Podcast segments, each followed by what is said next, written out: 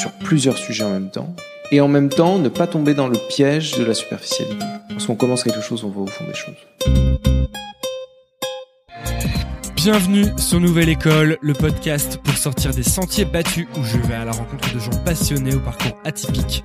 Cette semaine, j'accueille Michel Lévy Provençal. Michel est entrepreneur, il a notamment fondé TEDx Paris, l'échappée volée, Brightness, c'est un connecteur expert qui dédie sa vie à l'innovation et à la transmission. En passant, il a aussi cofondé Rue 89.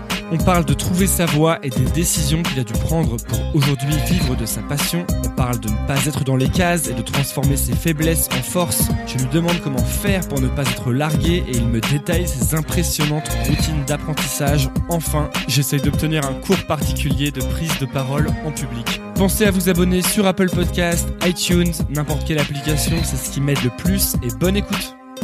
Bah, très bien, on peut, on peut commencer. Donc, euh, je suis très content d'être avec euh, Michel Lévy Provençal. Salut Michel. Salut. Euh, on est dans tes, dans tes locaux de ta société Brightness. Je vais faire un peu de, de, présentation sur toi, comme je fais souvent au départ. Il y a beaucoup de choses à dire. Tu es né au Maroc. Ouais, à Casablanca. Ouais, tu es ingénieur de formation. Tu es passé par les beaux-arts. Mm. Ensuite, tu as fait tout un tas de choses. Je sais que tu as commencé des projets entrepreneuriaux, puis il y a eu la bulle Internet qui est passée par là. Mm. tu es allé t'as cofondé Rue 89. Mmh. Ensuite, tu allé travailler à euh, France 24. T'es ensuite, tu as ensuite monté TEDx Paris, qui est la licence française de la conférence TED, qui a été créée aux États-Unis dans les années 80. Ouais. Euh, c'est autour de cette conférence TEDx Paris que tu as créé cette société Brightness, mmh. qui est une société justement où tu vas donner des conseils euh, aux speakers et où tu vas aussi aider, je crois, les grandes entreprises à euh, se mettre à la page en fait du monde, du monde qui avance si j'ai bien compris. Oui, on, fait, on, fait, cela, effectivement. Et, euh, et à, la suite de TEDx Paris et du succès, tu as aussi créé l'échappée volée, qui est donc la, un peu la version euh, action de, de, la, de TEDx Paris, qui est un peu une, une, sorte de think tank. Et là, tu dis un, un do tank pour, euh, pour l'échappée volée. Et euh, d'ailleurs, il y a tout un tas de personnes euh, que, tu as eu à l'échappée volée qui sont passées sur Nouvelle École. De mémoire, juste Paul Duhan, Jean-Charles Samuelian. Mm euh, donc voilà, il y a tout un tas de choses euh, dont on peut parler et surtout que ce qui frappe, je trouve, on va parler de toutes ces choses, mais euh, ce qui me frappe quand euh, je regarde ce que tu as fait, quand je regarde ton parcours euh, et quand je lis ce que tu écris ou tes conférences, quand je regarde tes conférences, c'est il y a y a un grand optimisme chez toi. En tout cas, vis-à-vis du futur, tu as aussi écrit un livre, enfin en tout cas, tu as sorti un livre qui s'appelle, je crois, c'est Demain. Territoire de tous les possibles. Territoire de tous les possibles. Et donc il y a un grand optimisme et euh, ça m'a vraiment frappé en lisant ce truc-là. Je me posais cette question est-ce qu'on est dans un pays, selon toi, qui est un pays pessimiste ou qui a peur du futur? Déjà, euh, tu as fait une présentation très complète et dans un temps très court. Euh, ça, va, m'éviter de la faire. Non, non, mais c'est ramener comme ça tout en un seul bloc ça, ça, fait un peu, euh, ça fait un peu beaucoup de choses et on a l'impression d'aller dans tous les sens. J'ai parfois aussi l'impression d'aller dans tous les sens, mais, mais en réalité, je m'aperçois qu'il y a effectivement un, un point commun. Euh, je sais pas si c'est l'optimisme, euh, le point commun. Euh, est-ce qu'on est dans un pays pessimiste? Je pense que on a, on a quand même du mal à appréhender à appréhender la perspective euh, du changement. Euh, moins maintenant depuis quelques années et, et, particulièrement moins depuis ces six derniers mois. Je pense aussi qu'on a euh, probablement plus de difficultés à se projeter dans le futur que euh, certaines cultures et en particulier aux États-Unis. Je parle même pas de l'Asie ou effectivement ou même de zones comme l'Inde ou, ou l'Afrique ou, ou, des, des, bons, des bons ont été faits en quelques années seulement, des, des leapfrogs ont été faits en, quelques années seulement. Je pense que c'est dû simplement au fait que on fait partie des, des vieux pays riches euh, et du coup on est plus conservateur. Euh, même par rapport aux États-Unis, euh, les États-Unis est un pays euh, assez récent finalement. L'histoire américaine est quand même une histoire très récente. Et du coup, euh, oui, on est probablement un peu plus pessimiste que les Américains et que que les Chinois, que les Indiens, que les Africains. Pour autant, je pense que notre culture, notre histoire est une vraie richesse et que peut-être qu'avec le temps et avec cette chance des, euh, d'un certain nombre de changements qui s'opèrent en ce moment. Moi, je, je, je, je suis assez euh, stupéfait par euh, l'impact euh, de la dernière élection d'Emmanuel Macron. C'est un impact que tu sens au quotidien? Oui, à, à, plein d'égards, économiquement, l'état d'esprit, la façon dont les choses se progressivement se débloquent. Alors, forcément, c'est pas simplement l'action des six derniers mois qui font que les choses ont changé. Je pense qu'il y a beaucoup de choses qui ont été euh, installées, mises en œuvre euh, sur le précédent quinquennat, qui a, fait bouger euh, aussi les choses. Mais d'une certaine manière, enfin moi je le ressens quand je vois ce qu'on a fait en mettant sur scène des intervenants à TEDx Paris ou à l'échappée volée, ces idées, cet optimisme, cette envie de faire bouger les choses, ces initiatives qui étaient portées deviennent mainstream. Euh, je dis souvent, voilà, ça y est, TEDx Paris, c'est devenu mainstream. Macron est le premier euh, président euh, TED. C'est le premier président qui s'exprime sur une scène comme comme pour donner un TED Talk. Hmm. Euh, il a il a, il a d'une certaine manière, je pense qu'il a dû s'inspirer aussi de toute cette euh, culture, de cette logique d'écosystème, de communauté. il, il a cela dans son ADN et, et, et du coup, ce qu'on fait depuis quelques années maintenant, depuis 2009, euh, ça y est, c'était d'avant-garde, je parle de, de, de TEDx Paris, hein, euh, ça commence à devenir mainstream, ça commence à rentrer dans notre culture, alors beaucoup reste à faire évidemment. Et, euh, et c'est pour ça que je reviens juste sur ta question. Euh, ce qui me caractérise, je pense pas que ce soit l'optimisme. Je pense que c'est la recherche permanente, euh, à la fois de la nouveauté, euh, c'est l'exploration, c'est l'identification des sujets, des initiatives émergentes, et de faire connaître au plus grand nombre, donc la transmission, de ce qui mérite d'être connu. Voilà. Et ça, euh, que ce soit au travers euh, d'initiatives comme euh, Josh Fire sur les objets connectés, que ce soit Rue 89 avec l'émergence d'un nouveau mode de journalisme, que ce soit TEDx Paris, que ce soit l'échappée volée, euh, c'est un élément euh, constitutif de chacun de ces projets. Qu'est-ce qui fait que toi, tu n'es pas justement conservateur ou tu n'es pas effrayé du futur, mais que tu es plutôt toujours en train d'aller chercher ce qui est nouveau, ce qui bouge et ce qui va faire, ce qui va finalement détruire ce qui existe actuellement je sais pas si je suis pas un conservateur. Enfin, je serai forcément un jour un conservateur. Je sais pas si je. Peut-être que pour certains, je suis un conservateur. Je suis. Oui, mais dans ton parcours, on garde vraiment parcours, une. Effectivement, oui. Euh, ce qui, je pense que c'est euh, c'est cette envie de, en permanence, de découvrir euh, ce qui arrive, euh, après. Mais tu sais d'où ça te vient, ça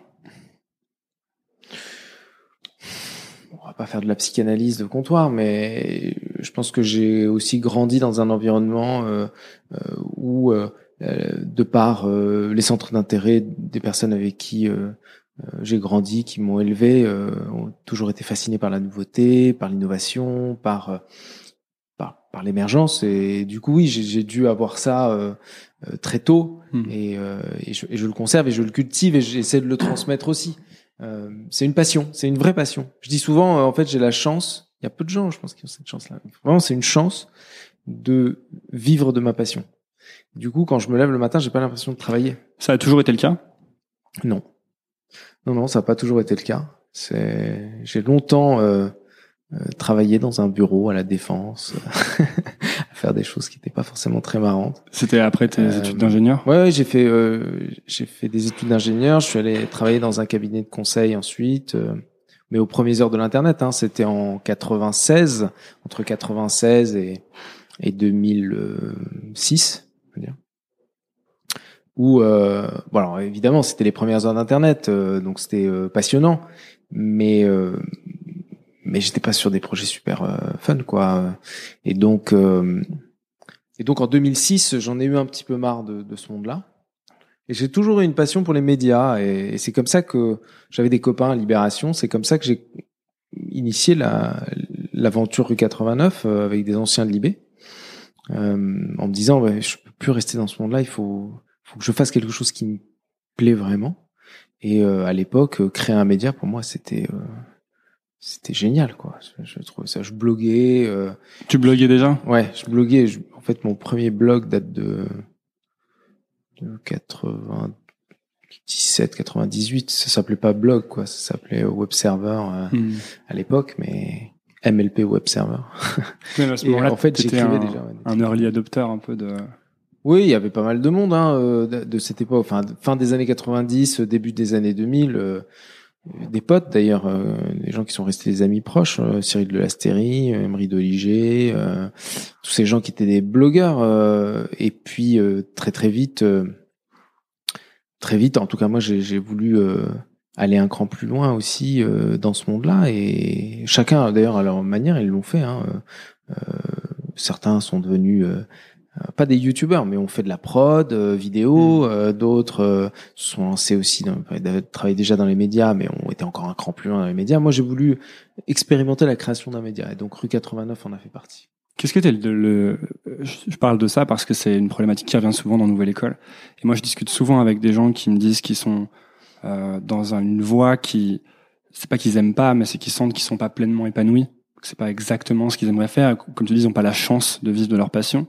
Et qu'est-ce qui a été le, le déclic pour toi au moment où tu t'es dit, il faut que je, faut que je fasse autre chose là, il faut que je sorte? Et comment t'as, quelle a été la première Ouais, étape c'est le matin en se levant, quoi. C'est euh, arriver. euh, En fait, c'est- une histoire assez drôle parce que j'étais euh, j'étais dans une boîte de conseil. euh, et j'ai j'ai quitté cette boîte de conseil pour me retrouver dans une autre boîte de conseil qui était ici les Moulineaux. Et euh, et tous les matins, j'arrivais au boulot et il s'avère que cette boîte avait des locaux juste en face des futurs locaux de France 24. Et, euh, et donc je voyais se construire, la, chaîne n'avait pas été lancée, je voyais se construire France 24 sous mes yeux tous les matins en arrivant, à part que je, je n'allais pas euh, sur le trottoir de gauche, j'allais sur le trottoir de droite. Et, euh, et je, je, je n'arrivais plus euh, à, à travailler, littéralement. Et je me suis dit, mais c'est c'est pas possible, faut- il faut que tu fasses quelque chose qui te plaise. quoi. C'est Et donc, euh, j'avais... Euh, pris euh, des vacances pour Noël euh, à New York. J'ai pris un billet d'avion pour aller passer quelques une semaine ou dix jours à New York et il y avait un, un ami qui était là-bas, qui était euh, un journaliste qui couvrait les US pour euh, pour Libération, Laurent Mauriac, avec qui je prends un, un pot un soir et qui je dis mais j'en peux plus euh, il faut que je me retrouve dans un média euh, je je t'as pas, pas je sais pas n'en- n'embauche pas tu euh, j'en peux plus. En plus il y a plein de choses à faire. Je pense qu'on c'est le début euh, l'époque de, de de la transformation de des médias par par la, la révolution du, du net. Et je dis mais il y a peut-être aussi les moyens de créer un nouveau type de média qui serait 100% internet et, et là il me dit mais tu sais, je vais quitter Libération avec quelques copains et on va créer un média aussi. Je dis, ah bon, mais euh, vous, allez le faire comment? Dit, Bah, on cherche une équipe. Je dis, mais c'est banco, je suis avec vous, quoi. On y va. Et, euh, et en fait, euh, j'ai commencé à travailler avec eux. J'étais le seul non-journaliste qui avait une culture 100% Internet et qui avait en plus la capacité de réaliser euh, techniquement euh, la plateforme. Donc c'est comme ça qu'est né euh, Rue 89. Donc j'ai quitté cette boîte. Je suis. Euh, T'en as parlé au, t'en as parlé au, t'as demandé leur avis aux gens qui étaient autour de toi ou tu t'as pris la décision Ah et- non non, je- j'ai j'ai j'ai assez peu consulté. Pour moi c'était. euh, Enfin c'était une. C'était une évidence, quoi. Ouais. Ouais. Et donc j'y suis allé et. Et voilà, et ça s'est pas super bien passé parce que j'étais le seul pas journaliste, euh, euh, on n'était pas forcément d'accord, euh, et puis euh, euh, l'aspect, euh, la culture corporatiste euh, qui fait que j'étais pas forcément accepté dans le groupe comme les autres. quoi. Parce que t'étais pas journaliste? Probablement parce que j'étais pas journaliste, parce que j'en voulais peut-être aussi plus, peut-être que euh, j'étais un peu plus jeune et, et que je remuais un peu dans les brancards aussi. Donc, euh, donc ça s'est pas super bien passé. Franchement, euh, le projet s'est lancé. Rue 89 a eu le succès pendant euh, six mois, un an euh, qu'on lui connaît. Euh, très très vite, moi je suis parti. hein, en fait, hein, j'ai claqué la porte. euh, Oui, t'avais écrit un article de blog qui avait fait Ouais. d'ailleurs un peu de le tour d'internet à ce Et, et en fait, ce qui est, ce qui est assez euh, dingue, c'est que simultanément, euh, quasiment euh, un mois plus tard, France 24 m'a appelé pour me proposer un job. Donc c'est fou. Ironie de l'histoire. quoi. Ouais, ironie de l'histoire, quoi. Euh, et du coup, euh, j'y suis allé. Mais tout a Mais je pense que commencé. France 24 m'aurait pas proposé si j'avais pas eu euh, l'expérience rue 80. Oui, voilà, c'est ça. En fait, tout a commencé par euh, est-ce qu'on peut dire que tout a commencé par le moment où tu as commencé à dire à des gens que tu voulais faire autre chose, en fait? C'est possible, ouais. Hmm. C'est possible euh, que ça se soit passé comme ça, mais euh, franchement, c'est une, une construction a posteriori parce que Bien quand sûr. tu le vis, tu vois, tu, tu te poses pas la question, tu Hmm. fonces, tu y vas. Et, euh, et cette expérience, euh, rue 89 et France 24, bon, c'est une expérience extraordinaire. France 24, Je- c'est des années euh, fantastiques. Je, je dormais très peu, je travaillais comme un dingue parce que j'adorais ça. J'y étais le week-end. Une chaîne 24-24, 7 jours sur 7. Donc Ça veut dire quoi Tu dormais très peu? Ça veut dire que j'étais pleinement sur ces projets-là, j'étais pleinement investi euh, aussi dans, dans l'écosystème euh, innovant. C'est l'époque de la cantine Silicon Sentier, c'est l'époque des barcamps, euh, c'est l'époque euh, qui précède hein, euh, TEDx Paris aussi. Hein. Mm. Là, on est en, en 2007, 2008. C'est le début de l'émulation startup. Ouais, c'est bah, ça commence, ça commençait. J'avais déjà eu une expérience startup moi dans, dans les années 2000, mais euh, qui s'était pas super bien soldée comme beaucoup de monde. Mais, mais, euh, C'était quoi Il y avait eu la crise et puis euh, il y avait eu le 11 septembre, tout ça. ça? Oui, oui, oui. oui. En fait, c'était un, c'était avec des anciens de, de, de la boîte de conseil dans laquelle je travaillais.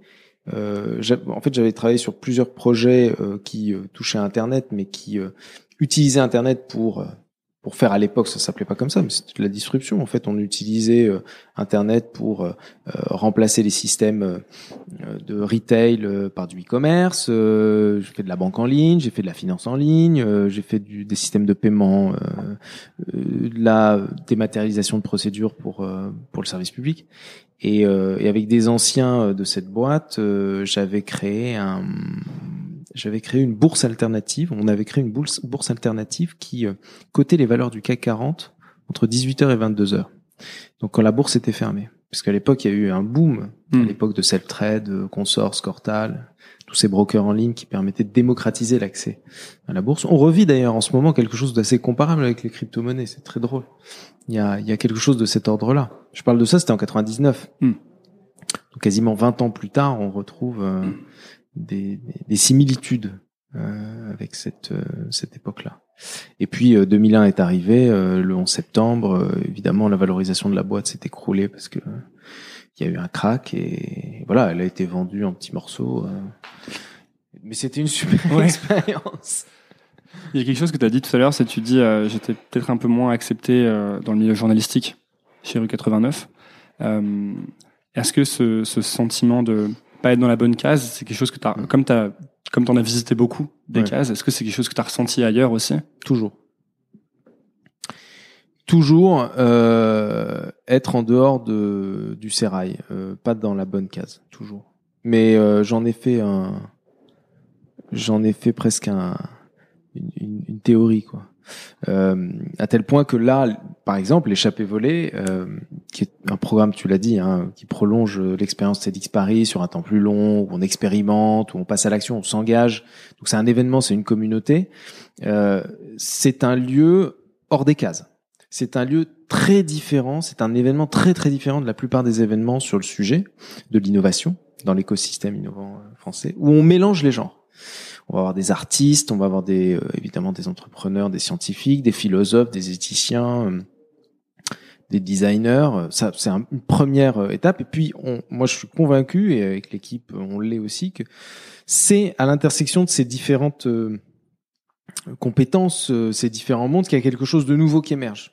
Et donc, c'est toujours en dehors, en dehors des cases. C'est toujours à la frontière. C'est toujours à la lisière que qu'il y a quelque chose d'intéressant qui se passe. Euh, donc c'est pour ça que je dis j'en ai presque fait une théorie quoi. Tu veux dire qu'avant tu le subissais et que maintenant c'est ton mode d'action presque Ou que tu as pu Ouais. le subir à un moment Je pense, oui, d'une certaine manière, c'est il y a de ça.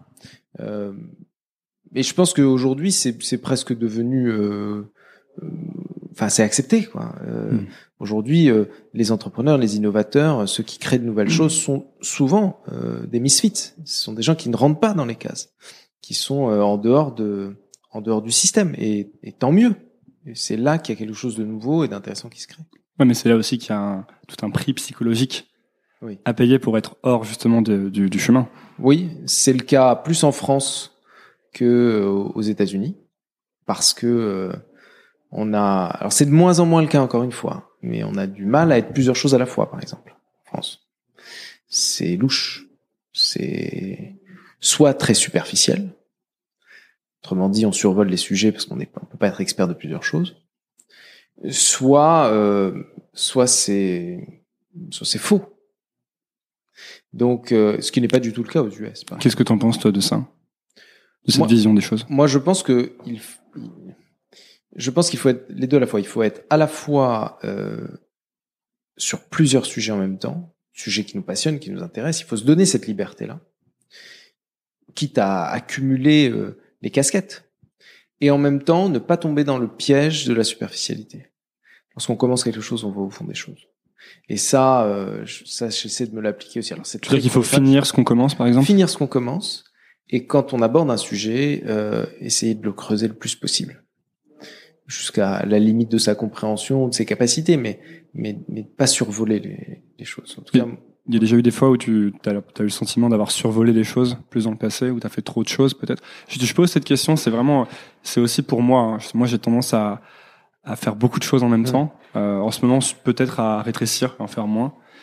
Euh, et donc, c'est toujours une problématique que j'ai, un peu une inquiétude que j'ai parfois. Est-ce qu'il faudrait pas que je fasse qu'une seule chose très très bien, par exemple que ce podcast Mais j'aime bien aussi écrire. Alors, j'ai envie aussi de devenir bon là-dedans. Tu vois. Donc, euh, bah, je pense que c'est compliqué, surtout quand on entreprend, de faire euh, énormément de choses et, et d'essayer de réussir toutes ces choses en même temps.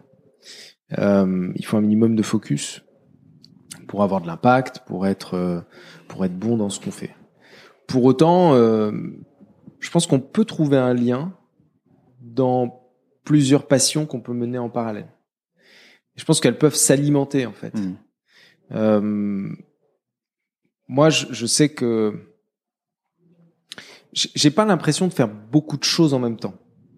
Et pourtant, euh, j'ai la chance d'avoir un métier où euh, je côtoie des mondes très très différents. Euh, j'ai déjeuné avec un des pionniers de la biotech ce midi. Je peux travailler sur des sujets d'IA pas parce que j'en suis un expert, mais parce que j'ai la chance de côtoyer des gens qui travaillent sur ces sujets depuis des années et qui sont experts sur le sujet. Je- on, a la possibilité de rencontrer des pionniers sur les thèmes de euh, des nanotech, euh, euh, de la blockchain. Alors ça, ce sont toutes les technologies qui émergent. Ensuite, les usages, les les nouveaux modes d'organisation. tous ces sujets qui sont en fait au cœur de la transformation dans laquelle on vit sont mes sujets de prédilection. Hmm. Alors c'est très difficile de dire voilà on est expert de tous ces sujets. Je suis pas un expert de tous ces sujets. Pour autant, je m'intéresse à tous ces sujets et j'essaie d'être le plus exhaustif possible sur chacun de ces sujets et d'a- et d'avancer avec un niveau d'expertise qui est à chaque fois le, niveau maximum que je peux atteindre sur ces sujets-là. Donc euh, euh, voilà, euh, c'est je pense un, un point très important. et J'ai réussi à, à mon avis à trouver un métier, un projet qui arrive à les relier tous, puisque euh, organiser nos événements, animer une communauté, accompagner des entreprises. Comment tu le définis ton métier d'ailleurs? Moi, je, moi, je, je le définis en trois mots, hein, euh, très simple. C'est explorer, euh, découvrir et transmettre. C'est c'est- en gros, c'est ça mon job. Et après, pourquoi faire? Pour aider des organisations ou des individus à être acteurs du monde qui vient Hmm. et à être des changemakers à l'heure où on est aujourd'hui, parce que ce changement doit, doit s'opérer. Et si possible, à faire en sorte que ce changement soit pour le meilleur. Hmm. Justement, c'est un sujet qui c'est intéressant ce que tu dis. Euh, j'ai, je vais avoir 26 ans bientôt et j'ai déjà le sentiment, alors que j'ai quand même beaucoup cravaché dans l'univers euh, tech, euh, ou start-up ou innovation. J'ai déjà le sentiment que quand je pose ma tête sur un oreiller 5 minutes et que je la relève, j'ai, raté beaucoup de choses et que je vais vite en fait être dépassé par beaucoup de choses qui se passent tellement ça va vite. Et fear of missing out. hein, ça, Ouais. Et euh, je me dis comment euh, euh, comment faire pour ne pas euh, être complètement décroché, complètement largué, parce que en fait, on il y a une sorte d'arrogance quand as 20 ans de face aux générations plus âgées, de se dire ils comprennent vraiment rien, parce que nous on baigne dans les choses qui sortent. Mais je pense que très vite tu sors des choses qui sortent, puisque tu sors des écoles, tu sors des études, tu sors de tes groupes d'amis, et ça peut et finalement tu peux vite devenir cette génération euh, un peu un peu que t'as critiqué ou, dont tu as dit qu'elle était un peu larguée plutôt Hmm. Non, mais c'est sûr que on vit dans un monde qui va de plus en plus vite. Du coup, euh, forcément, euh, euh, soit tu déploies de plus en plus d'énergie pour faire de plus en plus de choses et être de plus en plus à la page sur les différentes choses que tu fais. À un moment donné, il y a une limite à ça. Ouais, tu pourras jamais être. euh, Voilà. Soit tu essaies de trouver un- une sorte de martingale positive qui euh, euh, te permet de toujours être en avance sur un certain nombre de sujets qui te passionnent tout en ayant un point de ralliement de ces différents sujets et qui a un projet à la clé. En tout cas, moi, c'est la, la stratégie que j'ai essayé d'adopter. Parce que moi, quand je te, quand je regarde ce que tu as fait, j'ai le sentiment que tu as trouvé la meilleure technique au monde pour être toujours avec les gens qui font les nouvelles choses et ne jamais je sais pas si c'est la meilleure technique, mais c'est une technique euh, effectivement moi qui me va bien parce que j'ai- cette chance. Sais le bureau des bonnes nouvelles. Les gens tapent à ma porte, ils ont toujours des projets extraordinaires pour changer le monde. Voilà, C'est génial comme métier. Euh, donc oui, ça c'est vrai que euh, c'est c'est une vraie chance que d'avoir euh, être en contact avec euh, ces, ces gens qui euh, qui changent le monde. Moi, je change pas le monde. Honnêtement, euh, je, je, je suis un passeur plus qu'un qu'un doueur, même si je fais des choses en, en construisant des projets, mais je Hmm. je vais pas inventer un nouveau médicament qui va qui va qui, qui va guérir le sida ou qui Non, va mais tu vas permettre peut-être aider à de le faire cancer, mais je fais connaître ces gens-là. Euh, après, d'abord, par rapport à, il y y a une chose très personnelle, hein, qui, euh, cette, cette sensation qui, que tu peux avoir de te dire, moi, par rapport à la génération euh, qui est au-dessus, euh, qu'est-ce que je peux apporter, ou en tout cas, est-ce que je suis pas euh, un peu largué parce qu'ils ont plus d'expérience, ou la génération qui est au-dessus a le même sentiment à l'égard de la génération euh, qui arrive. C'est-à-dire que euh, quand je vois euh, des jeunes diplômés Non, mais ce que je décrivais, ce que je décrivais, c'est plus un sentiment que la génération d'au-dessus est larguée Hmm. quand tu grandis, mais très très vite te rendre compte qu'en fait toi aussi tu Toi vas aussi. être largué Bien. en cinq minutes. Ouais, mais euh, tu peux avoir aussi le sentiment que la génération qui est au-dessus a beaucoup d'expérience, Oui, du réseau, euh, de la capacité en fait d'aller plus vite, Mhm. d'avancer plus vite. Mais ce que je sais te dire, c'est que de la même façon, mais tu l'as décrit aussi, euh, la génération euh, qui est au-dessus voit l'énergie qui est déployée par la génération qui vient, qui a peut-être moins de responsabilités, donc plus de liberté, euh, et du coup qui peut faire plus de choses, plus d'énergie, plus de capacité à réaliser. Du, du coup, être dans une situation de course aussi à l'égard de cette génération. Je pense que euh, on est on est tous challengés en ce moment, mais à tous les étages, les organisations, les individus, et ça va être de plus en plus le cas. Il va y avoir des burn-out. Des burn-out à, à l'échelle individuelle, des burn-out à l'échelle d'organisation, des burn-out à l'échelle de société. Il y a des burn-out à l'échelle de la planète qui existent, qu'on connaît. Euh, L'environnement en est un. Euh, il va falloir qu'on trouve un équilibre entre notre capacité à dépenser euh, de l'énergie pour faire des choses et essayer de rattraper les erreurs qu'on a réalisées nous ou que nos parents ont réalisées. Je pense que, encore une fois, la solution réside peut-être dans le fait de trouver un sens, de trouver un but. Trouver un sens, trouver un but, c'est euh, trouver le, Le, pourquoi de sa vie. oui, mais le connecting the dots dont je parlais tout à l'heure, c'est-à-dire rassembler les différents points de différentes activités pour qu'elles puissent se rassembler, que ça crée un cercle vertueux. Euh, créer un sens, c'est aussi trouver une raison à ce que l'on fait, un but à ce que l'on fait. Euh, moi, j'essaie à, à ma mesure de faire en sorte que chacune des actions que je mène, bah, ça serve un but. Et euh, le- but, il est assez simple, hein, c'est de faire connaître des gens qui méritent d'être connus et d'aider des gens qui méritent d'être aidés parce qu'ils œuvrent pour le bien commun. Hmm. Et ils œuvrent comment? En innovant. Et, et en fait, la, la, la martingale est assez claire, c'est que ces gens qui ont besoin d'aide, qui ont besoin de visibilité, vont être aidés, vont être visibles parce que la communauté qui suit ce qu'on fait sur TEDx Paris, sur l'échappée volée, les entreprises qui nous suivent, nos partenaires, etc., vont les aider, vont les faire connaître, vont travailler avec eux et du coup, vont en profiter aussi. C'est-à-dire que ces entreprises ont besoin de travailler avec ces acteurs du changement pour elles-mêmes se transformer. Et donc c'est là que le cercle vertueux intervient. C'est-à-dire que mon job qui consiste à euh, chercher, euh, découvrir et transmettre sert à la fois des jeunes pousses, des signaux faibles qu'on ne connaît pas et qui méritent d'être connus et d'être aidés, et des organisations qui aujourd'hui ont le plus d'effet de levier sur notre société pour qu'elle bouge dans le bon sens, qu'elle puisse s'inspirer à la fois de l'énergie de ces jeunes pousses, des idées et des initiatives de ces jeunes pousses, travailler avec elles pour pouvoir aller dans le bon sens, aller plus vite et faire en sorte que les choses euh, aillent mieux, tout simplement. Mais si je suis un, mettons que je suis un jeune entre 20 et 30 ans et que euh, je vois ce changement du monde qui s'accélère et que je vois euh, que je il y a un risque que soit je, prenne du retard, que je sois largué ou que j'arrive pas à trouver du sens justement. Euh, Qu'est-ce que je fais en fait?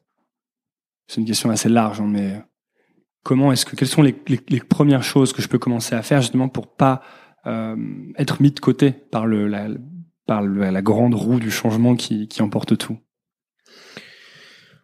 Bon, il y, y, a des il y a des gens qui ont la chance de, de découvrir leur vocation. Bon là. Euh, ouais, il y en a eu plein sur Nouvelle voilà. École, des gens qui étaient, c'est vrai qu'à 6 ans, ils savent ce qu'ils aiment faire et voilà. c'est réglé. Moi, c'était pas mon cas. Hein. Franchement, je n'avais pas de vocation. euh. Puis, il y a des gens qui sont curieux. Je pense que la curiosité est une qualité qu'il faut cultiver. Euh, moi, je passe en moyenne euh, 3 à 5 heures par jour à lire à me documenter, hein, pas que à lire des bouquins, mais à lire euh, des journaux, euh, lire mes flux, lire des bouquins, lire et faire en sorte d'être curieux et de rester ouvert sur tous les sujets du monde. Je pense que c'est la base pour pouvoir tout simplement rester au fait et donc pouvoir saisir aussi les opportunités. Ensuite, je pense qu'il faut beaucoup travailler. Je pense que le travail est clé dans toute cette affaire. Mais c'est facile quand on est passionné. Hein. On n'a pas l'impression de travailler euh, quand on est passionné. Mais le travail est absolument clé. L'organisation est clé aussi. La volonté et, euh, et les routines. Les routines? Ouais. Moi, je, je, c'est quoi tes routines à toi? je, je, suis très euh, fanat des routines. Ouais. Bah, j'ai des routines. Je, je, je, Ça ressemble à quoi, par exemple, ton quand tu te lèves? Oh, je, ça dépend des jours, mais en moyenne trois jours par semaine. Euh, je me lève vers euh, 5h30. Euh, je parce que en fait je, je suis du matin donc je, de 5h30 à 8h30 9h euh, je bosse je alors avant ça bon, je fais un, j'ai une routine euh, très perso euh, je fais un peu de méditation euh, ensuite euh, je, je, définis mes, mes objectifs du jour euh, tous les jours tu définis tes tous objectifs les jours, du jour je définis mes objectifs du jour en fait j'ai un tous les six mois je redéfinis ma mission quels sont les objectifs que je dois mener à court et moyen et long terme? Ça ressemble à quoi un objectif? Oh, ça peut. Euh, un des objectifs que je mène, par exemple, c'est c'est depuis à peu près trois quatre mois et c'est une des séquences, c'est de rendre autonome un certain nombre de projets que j'ai lancés, dont l'échappée volée. Donc les déléguer. Oui, faire en sorte que euh, je puisse non pas sortir, mais que ça puisse fonctionner sans que je sois forcément tous les jours dessus ou même euh, en permanence euh, impliqué sur euh, sur les décisions. Ça c'est un objectif euh, très simple, hein, qui est basique, mais euh, mais il se décline en différentes actions et en différentes décisions. Et donc le fait de relire chacun de ces objectifs tous les matins est une bonne manière de se de s'aligner d'aligner euh, ses décisions, ses choix, sa vie sur ces objectifs-là. Ça, Tous les matins, tu vas te rappeler ton, ton but euh, long terme et court terme ça? Alors j'ai des j'ai des j'ai des objectifs court terme, long terme euh, et moyen terme. Ok. Alors, je veux pas tous les passer en revue, c'est très personnel, mais euh, c'est plus là le process qui m'intéresse. Voilà. Et, et puis tous les matins, euh, effectivement, ça fait partie des des choses que je me remets en tête.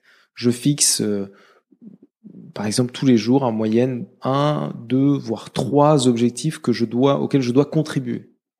Et puis les actions, c'est un système de suivi d'action, euh, mais comme beaucoup d'entre nous, une sorte de to-do list, euh, mais qui est classé par rapport à ces objectifs-là.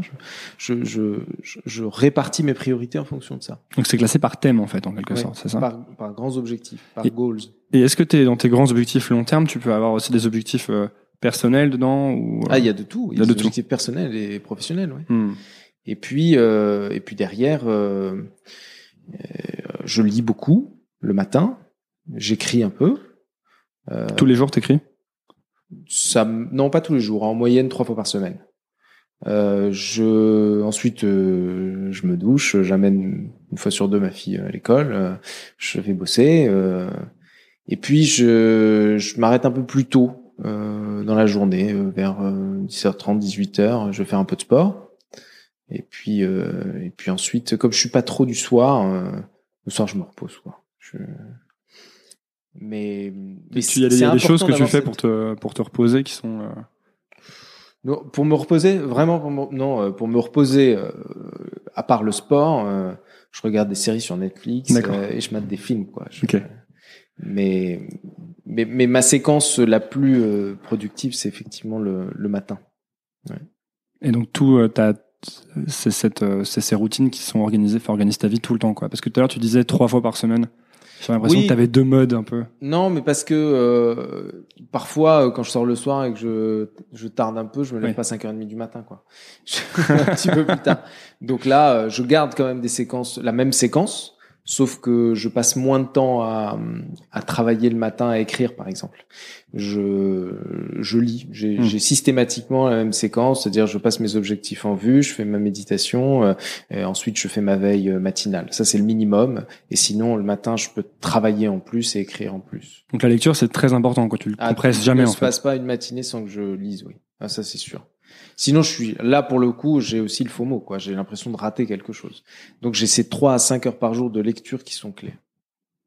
C'est beaucoup 3 à 5 heures. Même moi, quand j'essaie d'en faire, euh, je crois, 2, 2 et demi, j'ai l'impression de déjà d'y passer. Ouais, mais, c'est mon métier. C'est ouais. C'est-à-dire que mon job, c'est de trouver les tendances, euh, de les voir émerger, euh, de les creuser, de trouver des liens entre elles, et, et, voilà. Donc c'est c'est mon job. Si je fais pas ça, je je fais pas mon job. Qu'est-ce que tu as lu euh, récemment que je dois absolument lire? Euh, bah, J'ai posté là un tweet euh, sur les, les 10 bouquins. ah oui, j'ai vu ce tweet. Ouais, ouais j'ai lu une cinquantaine de bouquins cette année, en moyenne un par semaine, mais il y en a 10 qui m'ont paru absolument clés. Il y avait, je crois, Thinking Fast and Slow. Ouais, Thinking Fast and Slow. Il y avait Life, c'est le dernier bouquin que j'ai lu, Life 3.0, qui qui est un livre sur euh, l'évolution de l'intelligence artificielle, la biotech, euh, et puis euh, l'avenir de l'humanité, qui est passionnant, de Max Tegmark. J'ai lu... la guerre des intelligences, je crois que tu mentionnes aussi. Oui, de Laurent Alexandre. Bon, que beaucoup de monde a lu, là, ça y est, hein, tout le monde l'a lu, le bouquin de Laurent Alexandre. J'ai lu un, un, livre extraordinaire qui m'a marqué, qui s'appelle euh, mathématiques existentielles. C'est un artiste mathématicien qui met l'existence en équation. Et pour ceux qui aiment un peu les maths, c'est fascinant parce qu'il arrive à démontrer, par exemple, que euh, la, le comportement qu'on connaît tous, hein, fuis-moi, je te suis, suis-moi, je te fuis, euh, il arrive à le démontrer mathématiquement. Il a, il a créé une équation de l'amour. Ah, et en dérivant l'équation de l'amour, il tombe sur cette, euh, sur cette équation-là. Fuis-moi, je te suis, suis-moi, je te fuis. Euh, c'est un des exemples. Il a plein d'équations comme ça qui régissent les lois de l'existence. Ce, cette, euh, cet auteur est fantastique. Euh, Et c'est, c'est, juste pour l'exercice ou est-ce qu'on en tire des, des leçons de vie ah un peu pour moi, pour moi, ce bouquin permet de, d'économiser 15 ans d'analyse. Okay. génial. C'est important. Il est vraiment génial ce livre. Je mettrai tous il est les très court en plus. Pour les gens qui écoutent, je mettrai tous les livres dans les, les références de l'épisode. il y a les 10 bouquins qui ont été je les ai postés sur mon compte Twitter euh, avant-hier, je crois. Donc euh, tu disais euh, beaucoup de curiosité et beaucoup de travail. Beaucoup de travail, beaucoup de curiosité, des routines euh, euh, ouais. Et, le bon le bon focus aussi, ouais. Parce qu'on peut travailler sur les mauvaises choses en fait. Voilà, c'est ça. Non mais c'est pour ça que euh, faire le point euh, tous les six mois sur sa mission, euh, c'est clé. Et puis bon, et en s'apercevant, tu fais ça des depuis des années. En plus, je conserve toutes les archives, mais depuis des années, tu t'aperçois que as, en, finalement, tu as, peu d'angles de, de modification. Tu as des choses qui évoluent à la marge, mais mais je saurais pas résumer en une phrase la mission globale, mais tu retrouves à peu près les mêmes objectifs. Ils évoluent simplement, mais ils sont toujours dans le même sens. Il y a un dénominateur commun. Oui, bah c'est en fait le dénominateur commun. Je t'ai dit tout à l'heure, c'est euh, c'est explorer, euh, découvrir et transmettre. Hmm. Ça, c'est c'est une évidence. Est-ce que tu penses que c'est la multiplication des expériences qui t'a permis justement de trouver euh, ce que tu as pu appeler tout à l'heure ta passion ou qui peut être ton, ton but global, ce genre de choses? Oui, bah oui, ça c'est sûr que sans euh, sans expérience, tu t'aperçois pas euh, de ce qui te plaît et de, de ce qui te plaît pas. Je sais pas si tu as vu la dernière saison de Black Mirror. euh, Pas encore, je garde ça pour... En ce moment, je m'interdis Je un peu les séries spoiler. parce que je les Je veux déguste. pas spoiler, mais il y a un, y a un des épisodes qui parle de l'expérience. euh, Bon, je je spoil pas, mais mais c'est un peu ça, quoi. Mais dans un autre domaine, en l'occurrence euh, dans les relations amoureuses. Mhm. Mais il faut des expériences, oui. Sinon, tu tu tu tu ne te connais pas et tu sais pas vers où tu dois aller. Il y a quelque chose autour duquel tout ce que tu fais depuis quelques années est, est vraiment axé, c'est la prise de parole en public Ouais. et le fait d'aider des gens à communiquer et à communiquer leurs idées euh, de manière impactante, de manière concise, de manière claire. Est-ce que ça c'est un, un élément euh, indispensable pour tout euh, être humain d'une vingtaine d'années ou entre en tout cas qui commence à se lancer dans la vie Ah bah euh, c'est un, c'est une compétence clé aujourd'hui. Ne pas savoir s'exprimer en public et transmettre ses idées, euh, c'est un vrai frein pour quelqu'un qui euh, soit a vocation d'être euh, un leader dans un domaine donné, entrepreneur, chef d'équipe, chacun à son échelle. Hein. Et donc oui, c'est une compétence à acquérir. Tout le monde peut le faire. Hmm. Euh, on croyait euh, longtemps que c'était euh, destiné et dédié Oui, c'est ça. uniquement à des gens qui avaient un don. C'est- complètement faux.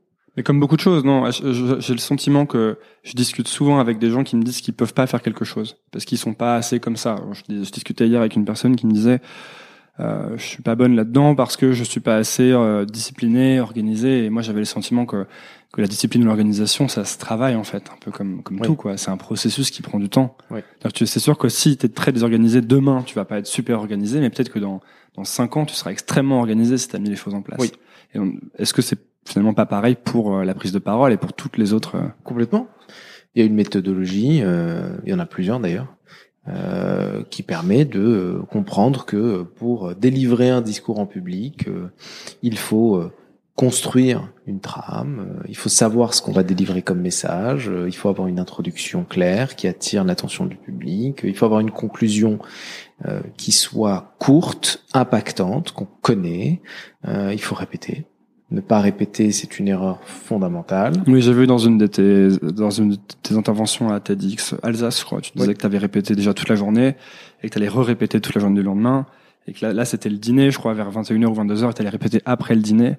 Et que si tu si on lit quand tu lis la biographie de, de Steve Jobs, tu te rends compte qu'il répétait pendant des semaines et des semaines et des semaines que tout était parfait quoi au millimètre. Bah, Steve Jobs a été une vraie inspiration euh, pour euh, toute une génération de speakers. hein. Ça a été l'un des premiers à le faire.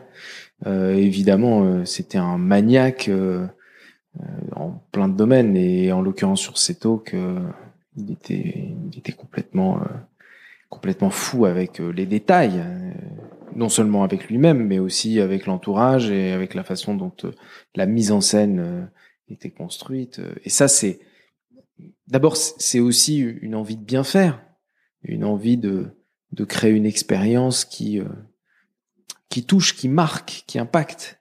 Et ça, c'est ce qu'on on fait depuis euh, maintenant euh, presque dix ans avec TEDx Paris aussi. Hein. Tous nos intervenants sont coachés, préparés euh, pour qu'ils aient le plus d'impact possible. C'est d'ailleurs ce qui les attire à, à nous, c'est qu'on les aide à, à construire aussi ces talks-là et à leur donner cette tribune-là, que ce soit à TEDx ou à l'échappée d'ailleurs. Alors comment vous faites par Imaginons que demain avec une que je veuille faire un talk.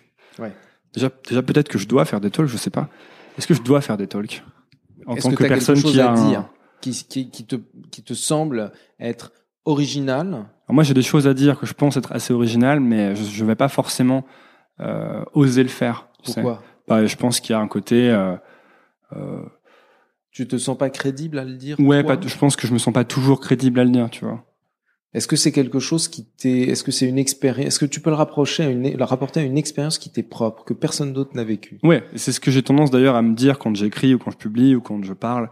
C'est toujours d'essayer de raconter mon histoire qui fait ça. que l'histoire est un peu originale du coup. C'est ça. Parce que tout a déjà été dit en fait. Ouais.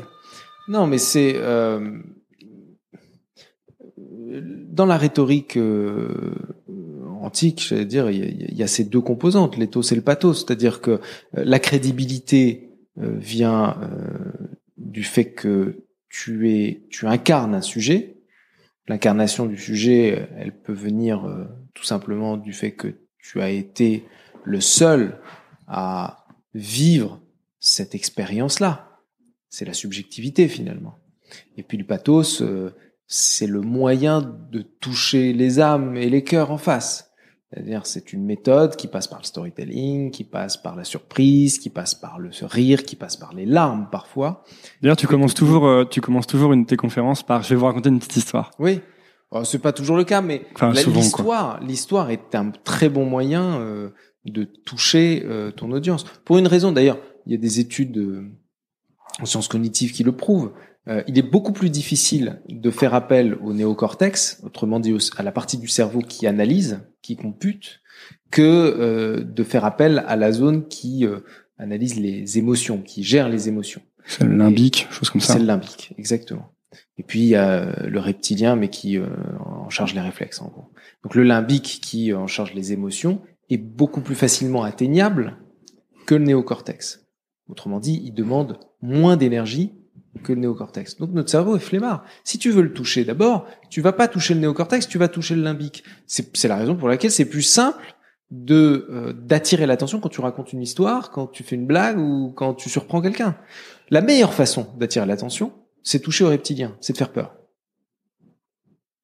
Tu vois, tu l'amygdale, euh, elle réagit euh, très très vite quand tu as peur.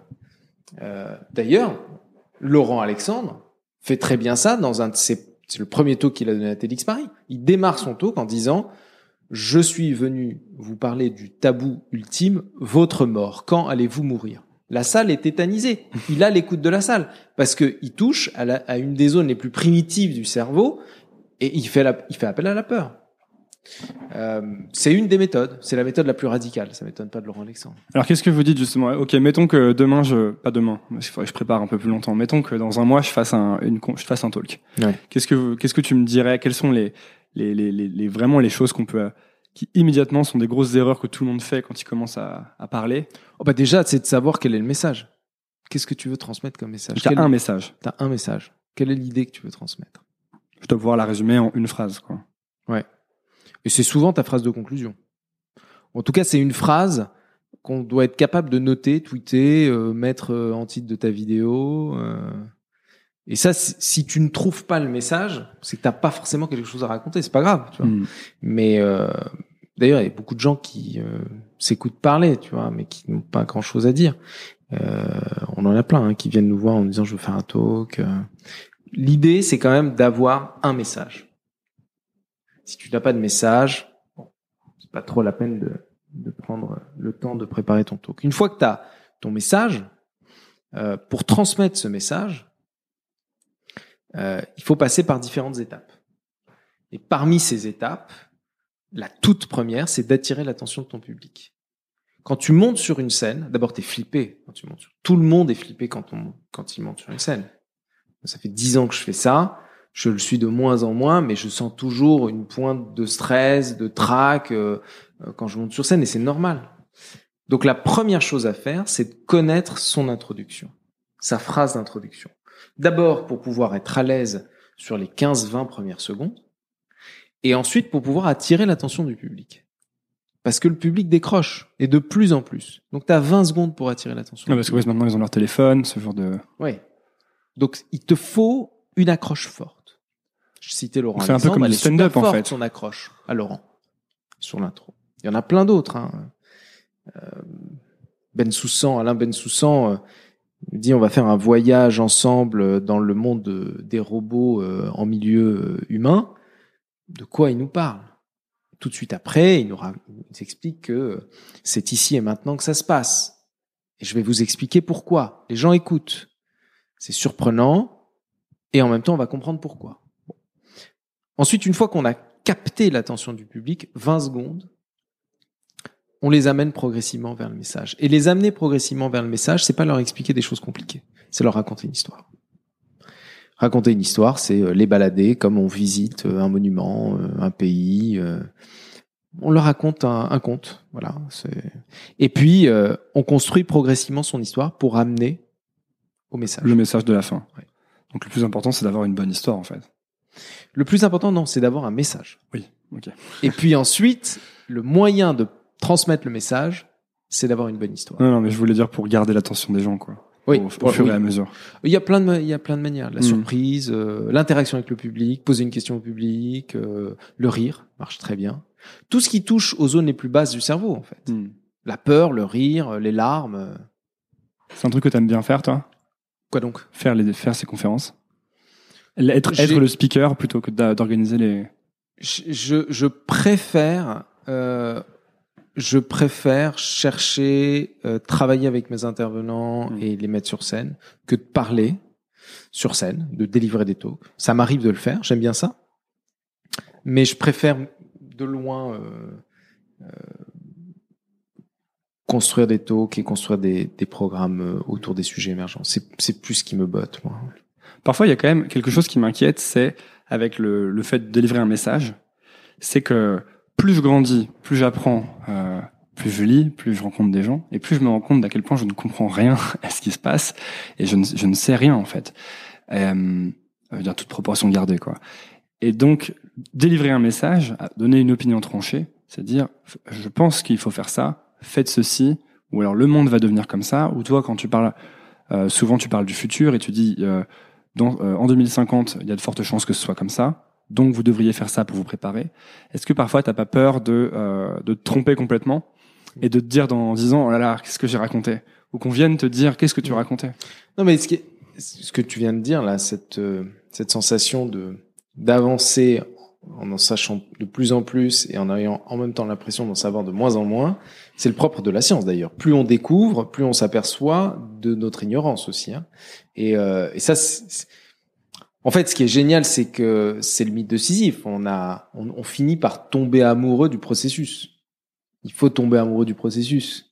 Sinon, euh, bah sinon tu deviens un, un vieux con bouffi euh, pensant que tu sais tout et, et voilà quoi, ça a aucun intérêt. Ce qui est intéressant, c'est de garder en permanence ce doute euh, et cette curiosité, cette soif d'apprendre euh, et de découvrir.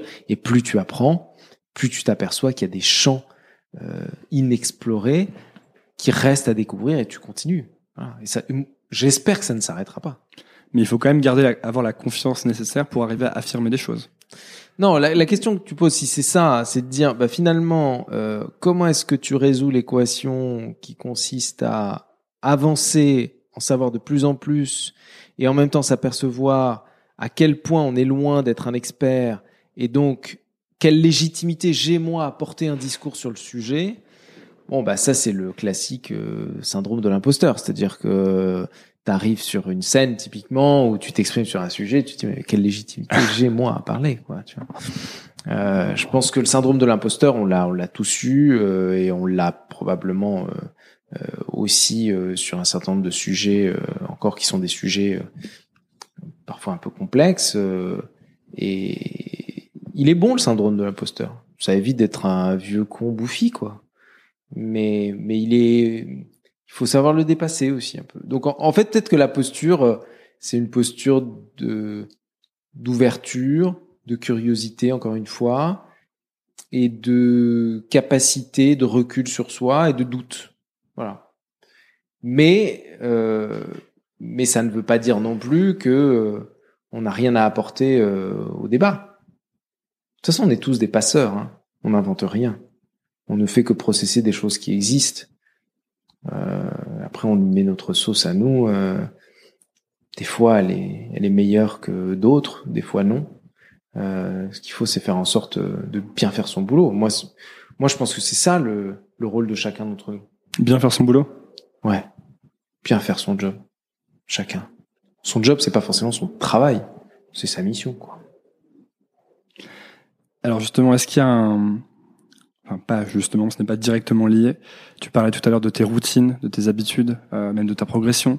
Est-ce qu'il y a quelque chose que tu n'as jamais réussi à gommer et sur lequel tu as un peu, pff, un peu abandonné quoi? Tu te dis finalement, ça fait partie de moi un défaut que tu... Ouais, je pense le sport. C'est cool. non, mais je fais, je fais pas mal de sport. Je fais au moins euh, quatre séances par semaine, quatre des fois cinq. Je suis pas un sportif. Non, c'est pas, c'est pas mon truc. Mais je, je cours, j'essaie de courir, j'essaie de faire un peu de sport. Mais je me maintiens, comme on dit. Ouais, non, ça. Non, après, bien sûr, il y a plein de choses. Il y a plein, plein de choses. Évidemment. Euh, j'aurais tellement aimé euh, pouvoir avoir plus de capacités d'apprentissage, de compréhension plus rapide des phénomènes, des choses que je lis. Des fois, je, comprends pas des trucs. évidemment, c'est évident. Et plus j'avance, ça ça m'arrive très très souvent de de vouloir aller vraiment profond sur des sujets de d'acheter un bouquin de rien comprendre quoi et de, et de, pester parce que parce que j'ai pas assez suivi euh, mes cours de maths ou euh, mes cours de philo ou euh, tu vois c'est voilà. C'est j'aurais aimé faire beaucoup plus d'études que je n'en ai fait je suis stupéfait par cette jeune génération bon c'est vrai que je rencontre beaucoup de personnalités qui ont ce genre de profil mais qui font euh, Harvard, Sciences Po, euh, Berkeley, euh, l'ENS. Je suis halluciné par cette génération qui est slasher et en même temps avec un parcours académique, mais j'aurais même pas fait, j'aurais pas pu faire une, seule des écoles qu'ils ont réalisées, mais eux les accumulent. Il y a, plein d'exemples comme ça. Hein. Euh, de, de, jeunes hein, qui, qui font des qui font des études à rallonge ouais, peut-être faire plus d'études. Je pense qu'il faut, il faut, euh, faut pas lésiner sur. Enfin, c'est un truc de vieux con encore une fois de dire ça. Faut pas lésiner sur les études. C'est important. C'est important de d'avoir une bonne, euh, d'avoir un bon background académique, ou alors de bosser toute sa vie pour le rattraper.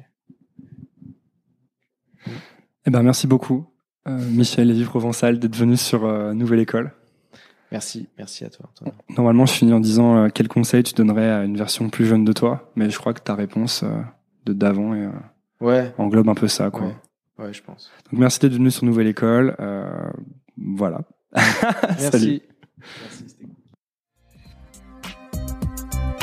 Merci d'avoir écouté. Si ça vous a plu, pensez à vous abonner sur iTunes ou Apple Podcast en cherchant Nouvelle École. C'est la première étape. Ensuite, vous pouvez encore plus m'aider en donnant une note au podcast, 5 étoiles de préférence.